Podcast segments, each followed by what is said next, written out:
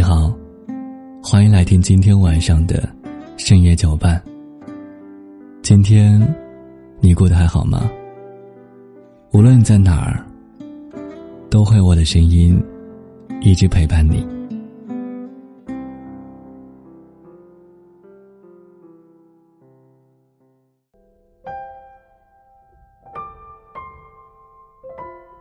不知道你有没有发现，伴随着年龄的增长，我们的父母在我们面前越来越沉默，要么小心翼翼的陪着笑脸，要么难过了也默不作声。当初的小小少年，也背起行囊，在大城市里扎根，或者出于照顾父母，或者出于照看孩子。有越来越多的年轻人，会选择把父母接到城市，在自己身边生活。可是，把父母接到身边，真的会让父母感到幸福吗？有人会说，自己努力奋斗，就是为了要给父母更好的生活，当然应该接到身边了。有些人则会说，父母也会有他们的圈子。我们可以选择常回家看看，但没有必要把父母去拴的大城市里。关于这个问题，撒贝宁的回答是：不要随便把父母接到身边，那不是孝顺。他说，他和妹妹都在北京打拼，当事业有了起色之后，就想着把父母接过来照顾。而父母也欢迎喜地的过来了，但因为两兄妹工作都比较忙，待在家里的日子屈指可数。父母本以为一家能够长聚，不曾想到的是，却陷入到一种更大的失落当中。父母放弃了自己喜欢的老年合唱团，放弃了熟悉的环境，放弃了家乡的亲人朋友。却只换来的是，在大城市里深深的孤独。撒贝宁说，他很后悔把父母从老家接到北京。他们离开用一辈子时间才扎下根的地方，尚且需要勇气，更何况是去到一个完全陌生的现代化城市。那种恐惧和漂泊感，是年轻人根本无法想象的。在很多时候，我们总是习惯用我们认为的孝顺的方式来对待父母，但却忘记了去问一问我们的父母：这种好，他们到底愿不愿意接受呢？我毕业之后，刚来广州的时候，工作最大的动力就是在广州买房，然后把父母接过来住，白天。我出门上班，爸爸继续开着他的滴滴，妈妈做好热腾腾的饭，等待我们回家。吃完之后，一起在楼下散步。我牵着我最爱的金毛，爸爸拉着妈妈的手，我们有一搭没一搭的聊天。这个梦想曾经支撑我在广州熬过了无数个孤独的日夜，直到今年疫情，才第一次的。发生了动摇。我年前辞职的消息，整个春节都没有告诉父母。再到后来爆发疫情，索性就瞒了下去，因为害怕他们操心。那段时间，全国都在线上办公，我只好每天调好闹钟，起来假装工作。有面试的时候，就偷偷锁住房门。压低声音，尽量不让他们发现。可能是我演技不怎么好吧，我妈像是发现了我失业的事情。她试探性的问我：“你以前工作不是很忙吗？最近怎么没有看到你，天天盯着电脑了呀？”不过我们都很有默契的，不把谎言戳穿。而我也因此有了大把大把的时间。陪他追剧、爬山、逛街、以前我觉得，我妈是一个挺无趣的人。但这次我发现，她其实也有一群很要好的老姐妹，在老家那个熟人社会里，过得游刃有余。我想，如果脱离了自己熟悉的环境，她一定不会开心吧。我们每换一座城市，不仅仅只是地理上的迁移，更是剔除不安和寻求慰藉的过程。但对于父母而言，语言、交通、气候、饮食、交际圈等等，通通都是横在他们面前的难题。如果你没有良好的经济基础，如果你……不确定有足够的陪伴，千万不要草率的把父母接到身边，别让他们到最后融不进他乡，又回不去故乡。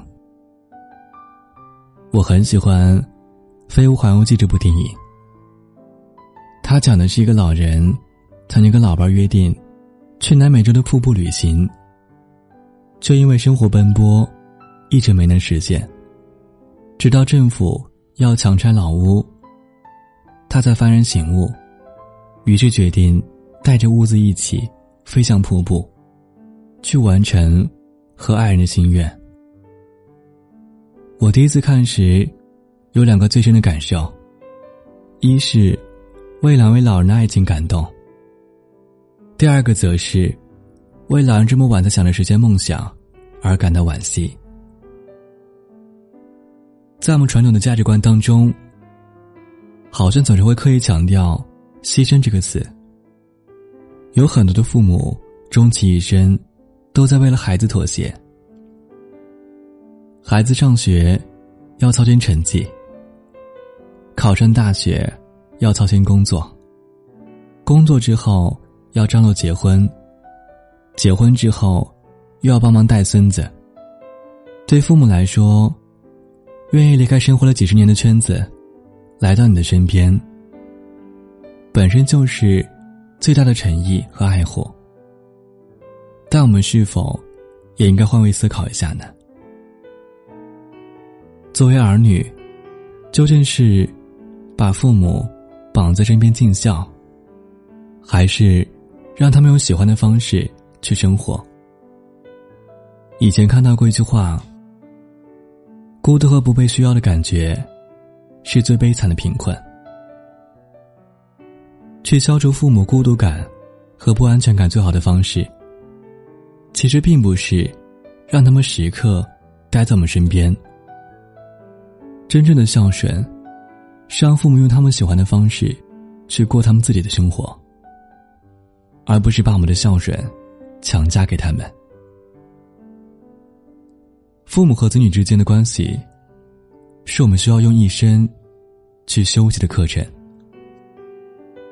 也希望我们都能够在这个过程当中，找到最舒适的相处方式，不用为了被别人认同的孝顺，而约束了我们跟父母之间的空间。我是小波，希望今晚的你一切安好，晚安。祝你好梦。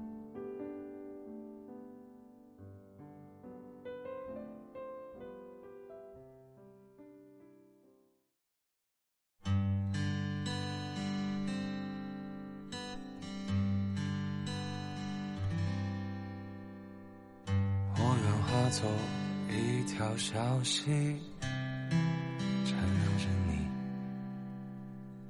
在你开心的时候。泛起涟漪，我愿化作一团乌云，守护着你，在你哭泣的时候，我来临。看到你流泪的眼睛，望着他的背影。头也不回的就丢下你，我不愿看到你委屈的表情，像个乞丐等。待他来临，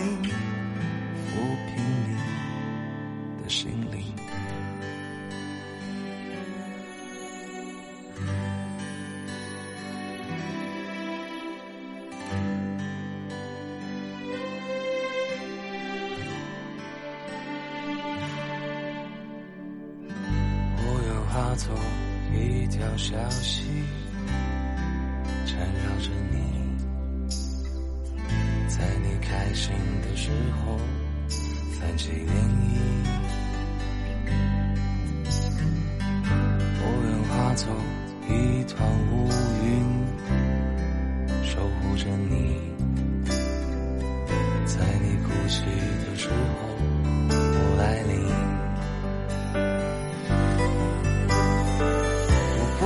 看到你流泪的眼睛，望着他的背影，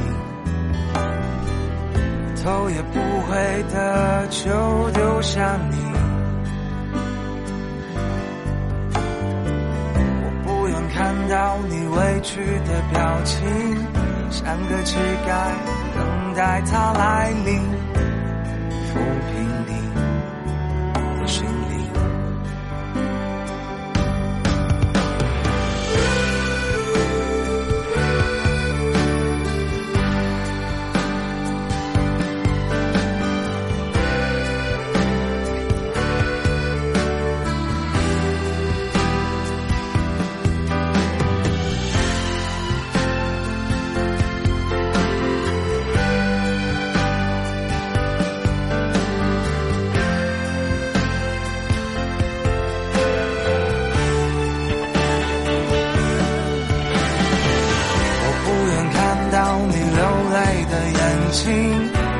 着他的背影，头也不回的就丢下你。我不愿看到你委屈的表情，像个乞丐等待他来临。